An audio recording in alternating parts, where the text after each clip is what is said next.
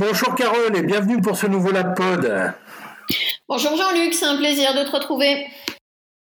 Euh, aujourd'hui, Carole, nous avons choisi de parler ensemble d'une technologie qui intéresse euh, beaucoup les Français que nous sommes, euh, car nous avons, c'est bien connu, quelques petits soucis avec les langues, et notamment avec la langue de Shakespeare.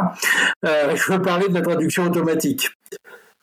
Si peu, si peu de soucis. Effectivement, les, les, adeptes de la langue de Molière passent assez difficilement à celle de Shakespeare, mais avec plaisir, traduction et traduction automatique.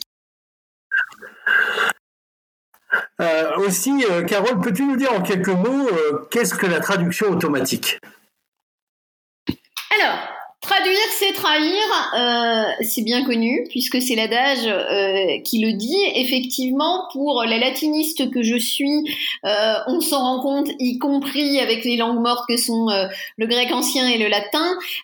il est toujours difficile de passer d'un texte ou d'une phrase d'une langue source à son équivalent en langue cible, puisqu'il s'agit non seulement de traduire les mots, mais comme la traduction mot à mot est toujours très mauvaise, il s'agit aussi de traduire l'idée, de traduire la construction morphosyntaxique, de traduire les traits de culture. Bref, quand on traduit, c'est pas seulement du mot, c'est aussi de la construction de phrases, c'est de la place des mots, c'est de l'ordonnancement, on va en discuter beaucoup. Et puis, ce sont des éléments culturels et euh, liés aussi, on en parle souvent euh, chez nous, à la spontanéité, au degré euh, de spontanéité et de langue véhiculé dans l'énoncé. Donc tout ça, c'est un travail complexe, généralement réalisé par des traducteurs humains, mais on a mis en place pendant la guerre froide des premières descriptions, démonstrations de traduction automatique qui visaient à passer d'une langue à une autre, alors de l'anglais au russe, de russe du russe au l'anglais, pour comprendre ce que disait le voisin qui n'était pas toujours un ami. Donc effectivement pas mal de règles dans un premier temps pour un système de trad. Merci Carole. Donc on voit bien que la traduction automatique, euh, ce n'est pas un concept nouveau. Euh, ça fait même des décennies qu'on en parle, hein, puisque quand j'étais étudiant au début des années 80, euh, ce qui ne me rajeunit pas, cela, faisait, déjà près de 30 ans que des chercheurs travaillaient sur le sujet. Aussi, qu'est-ce qui a changé vraiment aujourd'hui? Alors, on est passé d'une approche très linguistique euh, avec des dictionnaires de mots et avec des règles, comment articuler ces mots sources et cibles en fonction de règles, à des approches avec du machine learning. On retrouve nos méthodes statistiques, puis euh, évidemment nos corpus d'apprentissage qui permettent effectivement euh, de passer euh, de la source à la cible. Alors soit sur ces deux langues, soit grâce à une langue pivot, puisque aujourd'hui on peut utiliser la médiation d'une troisième langue pour réussir plus facilement à passer du français à l'allemand en passant par l'anglais ou du français au finnois en passant par l'allemand. Donc Effectivement, on est passé d'une approche très linguistique sur euh, des systèmes à base de règles à une approche en machine learning avec corpus d'apprentissage, comme on en a déjà beaucoup parlé. Euh, oui, tout à fait, euh, Carole. On voit bien aujourd'hui l'importance du machine learning au niveau de la traduction automatique. pourquoi c'est si difficile de faire de la traduction automatique? Alors, on va prendre un exemple. Si je te dis, il pleut des cordes, vous saurez euh, qu'aujourd'hui chez moi, euh, il fait donc très mauvais, ça arrive parfois, même en montagne. Euh, si je veux passer en anglais et que je veux garder cette colocation, cette expression figée, il pleut des cordes, puisque on se rend bien compte qu'il y a effectivement un emploi métaphorique, fort heureusement pour moi, même si la pluie est forte aujourd'hui, et on va essayer de le traduire dans une autre langue. Mais mince alors, on va pas pouvoir traduire euh, it's raining et puis l'équivalent de corde parce que ça va être très moche. On va dire it's raining cats and dogs puisque les Anglais voient tomber sur leur parapluie des chats et des chiens. Euh, on peut aussi avoir en français avec il pleut des cordes, il pleut des halbardes ou pour la normande que je suis également, il pleut comme vache qui pisse. Donc on voit bien une petite difficulté poindre dans toutes les langues qui est liée au lexique, mais pas que. Euh, c'est ces expressions figées, ces collocations, ces, euh, ces façons de dire dans une langue qui vont poser problème et qui vont devoir euh, non pas être oubliées, il est hors de question d'oublier les usages, bien évidemment, mais d'être appris à travers des corpus d'apprentissage. Voilà comment on va essayer de s'en sortir et on va donc en fonction des thématiques et en fonction des niveaux de langue, en fonction de la morphosyntaxe aussi, en fonction des analyses en constituant dans la phrase, pouvoir réarranger notre énoncé source pour la langue cible sans forcément passer par du mot à mot. Voilà, on va faire un transfert qui n'est pas simplement mot à mot, mais qui est également syntaxique et un transfert qui va subir un réordonnancement. Un dernier exemple, souvenez-vous qu'en allemand, eh bien, la place des mots a euh, une importance capitale, elle ne suit pas le français, il va donc attendre, il va donc falloir attendre, pardon, la fin de l'énoncé pour connaître le verbe.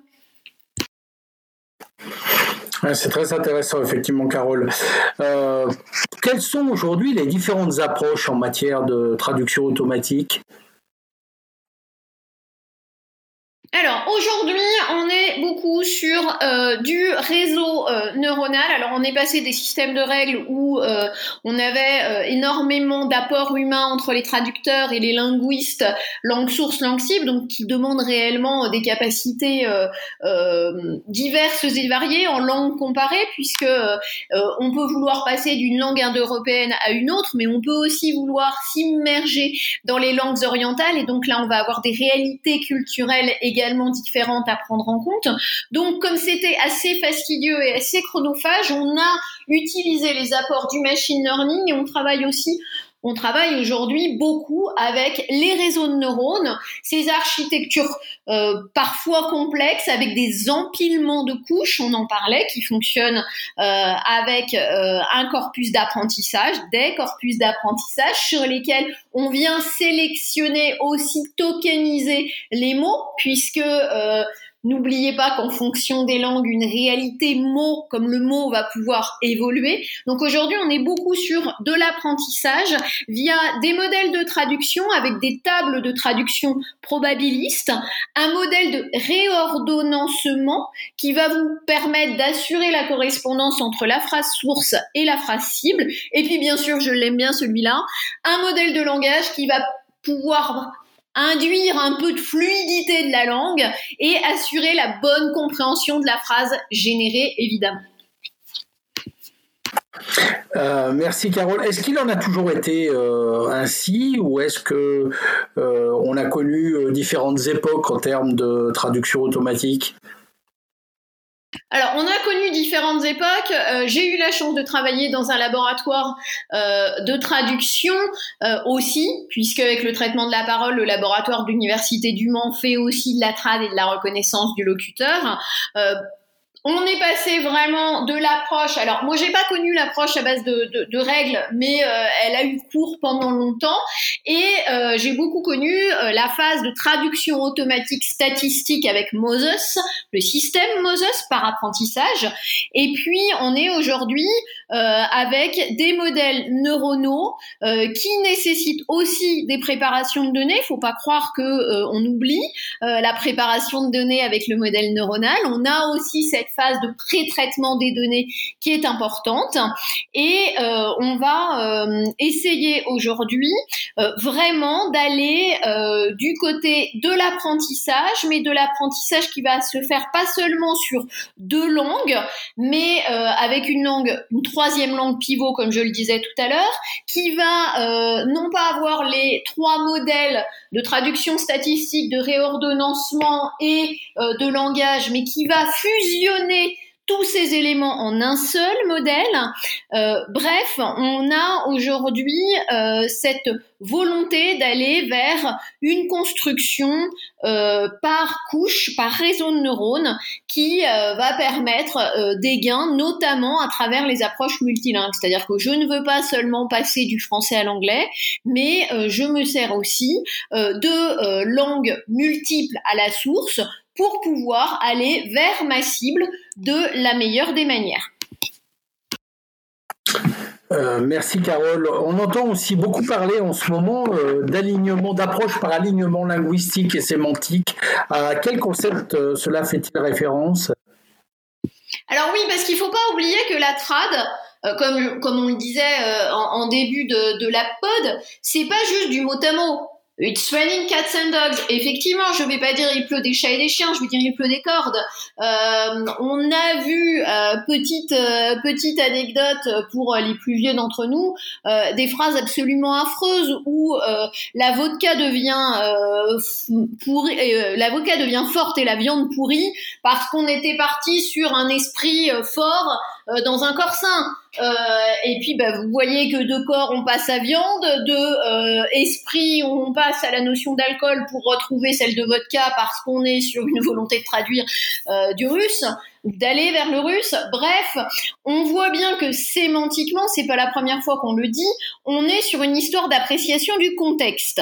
Et le, sens des énoncés se trouve en contexte. D'où cette volonté de passer à travers les systèmes neuronaux par une substantifique moelle du sens, d'essayer de retrouver euh, dans euh, notre architecture, dans le multilingue, dans l'apport de l'image, dans éventuellement euh, l'apport de données particulières construites autour d'un sens de sentence embeddings, de word embeddings, on en parlait la semaine passée, vers une capture du sens de façon à pouvoir garder cette substantifique moelle de sens entre la source et la cible.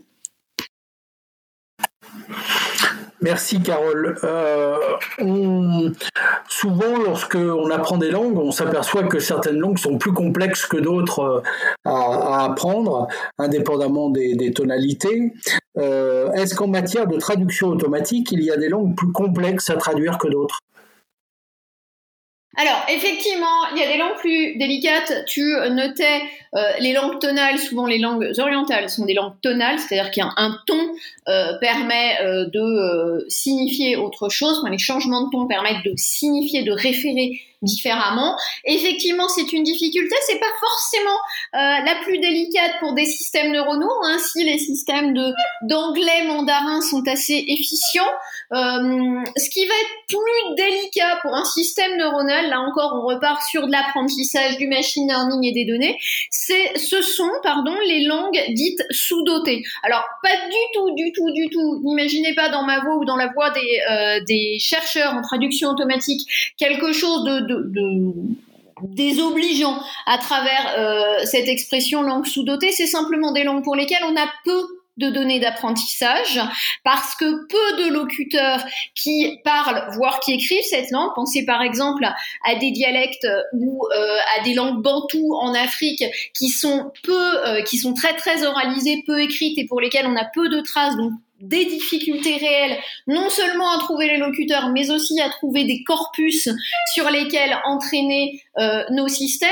Donc vraiment, la difficulté aujourd'hui, il n'y a pas de langue plus difficile que d'autres. Alors, il va y avoir des locuteurs différents, il va y avoir tous les problèmes qu'on a évoqués jusqu'alors. Euh, des mélanges de langue. Le pashtou est une langue magnifique, mais qui se trouve à l'intersection euh, de l'arabe et de d'autres langues, et donc plus difficile et plus délicat à manier. Mais la vraie difficulté, c'est quelles données d'apprentissage avons-nous pour nos systèmes de façon à passer de la langue cible à la langue C'est pour si, aussi pour ça souvent qu'on utilise l'anglais en langue pivot parce qu'on a beaucoup de corpus en anglais. En fait, on s'aperçoit que la question du corpus est toujours centrale, euh, y compris dans le domaine de la traduction automatique, et j'allais dire surtout dans le domaine de la traduction automatique.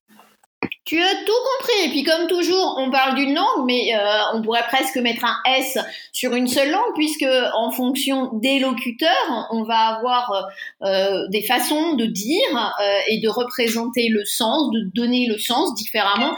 quand je disais tout à l'heure, il pleut des cordes, il y a quand même une petite distance entre il pleut des cordes, il pleut des halbardes et il pleut comme vache qui pisse. La, la, problématique des accents doit être également quelque chose d'assez complexe à prendre en compte. Complètement. Euh, j'ai le souvenir, puisque euh, j'ai la chance d'avoir appris l'allemand euh, assez tôt, de m'être retrouvée en tant que locutrice non native de l'allemand un peu dépourvue en arrivant à Munich parce que dans cette région, les accents sont différents et moi l'allemand que j'avais appris n'était pas celui-là, du moins acoustiquement parlant, et, et j'ai eu pas mal de difficultés d'adaptation avant de m'y faire. Eh bien voilà, on est encore une fois sur cette notion d'adaptation d'adaptation et d'apprentissage idoine. Eh bien, écoute, merci beaucoup, Carole. Et puis, ce que je te propose, c'est qu'on se retrouve bientôt pour approcher la pod euh, pour parler aussi de la traduction automatique. Génial, je te suis. À très vite.